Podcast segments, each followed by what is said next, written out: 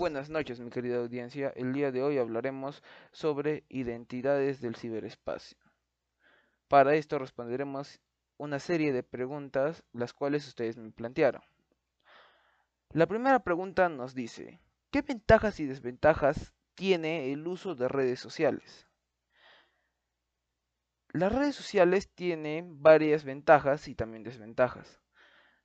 Un e, ejemplos de ventajas podrían ser conexiones con gente de todo mundo. También, también ofrece una multitud de oportunidades a nivel laboral y son una fuente de entretenimiento. Pero también tiene desventajas, como llegar a ser adictivas y tienen desventajas aún peores, ya que al momento de crear estas redes sociales, eh, los creadores las crearon para, para que éstas tengan fines positivos. Pero como siempre, siempre va a haber maldad en las personas y debido a esto las redes sociales también, también están siendo usadas con eh, fines malos o negativos, como las estafas, los ciberrobos de datos y otros. La siguiente pregunta nos dice, ¿las grandes compañías de redes sociales cómo ven a los seres humanos? Las grandes compañías nos ven como cifras de sus ganancias, ya que mientras nosotros más consumamos las redes sociales, esto generará más ingresos y por tanto más dinero para las personas detrás de las redes sociales.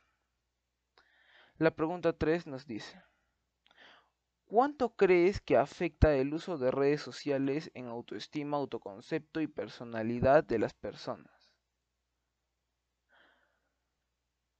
La verdad es que a juicio de muchos, el uso de las redes sociales, aplicaciones...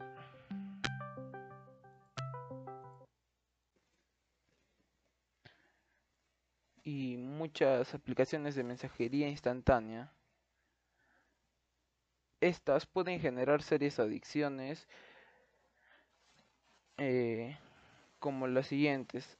La ansiedad, la depresión, la, irritabilidad, el aislamiento, el alejamiento de la vida real, lo cual hace de que no fortalezcamos la autoestima, sino que empeoremos. Pero también eh, estas te ayudan a tener más libertad al momento de hablar con otras personas y a dejar de ser tímido, por ende a subir tu autoestima. La cuarta pregunta nos dice, ¿cómo podrías controlar el uso de redes sociales en los adolescentes, tu familia y personas? Esto lo podemos lograr planteando actividades que no vinculan que no estén vinculados con el uso de estas redes. También podemos evitarlo de manera más drástica, eh, eh, no dejando a completa disposición de los jóvenes a las redes sociales, sino poniéndole límites eh, y establecerles un tiempo para que estén dentro de estas, para que no genere ningún tipo de adicción y que no seamos dependientes de esto. La quinta pregunta nos dice, ¿las propagandas que aparecen en diferentes redes sociales son casualidad o son predispuestas por estas compañías? Bueno, como yo creo que está al como creo que es para la mayoría de ustedes de su conocimiento, estas son predispuestas por las compañías para generar una mayor ganancia.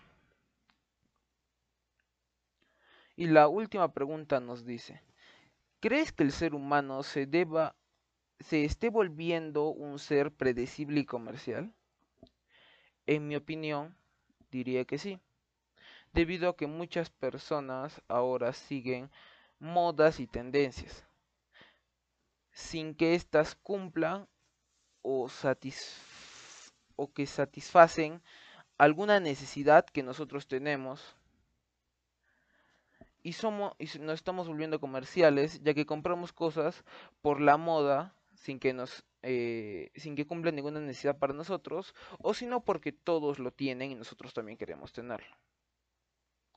Entonces, en conclusión, las redes sociales son buenas y malas y es depende del uso que tú les quieras dar. Si tú las quieres dar de por el lado positivo, bien por ti porque te va a ayudar. Pero si lo quieres ver por el lado negativo, eh, evítalo porque no es correcto.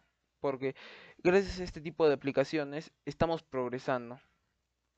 Pero si lo seguimos usando de manera negativa, dejaremos de progresar y retrocederemos. Y bueno, eso fue todo por esta noche. Espero que les haya gustado. Y nos vemos en el siguiente podcast o en una siguiente oportunidad. Hasta luego y que tengan muy buenas noches.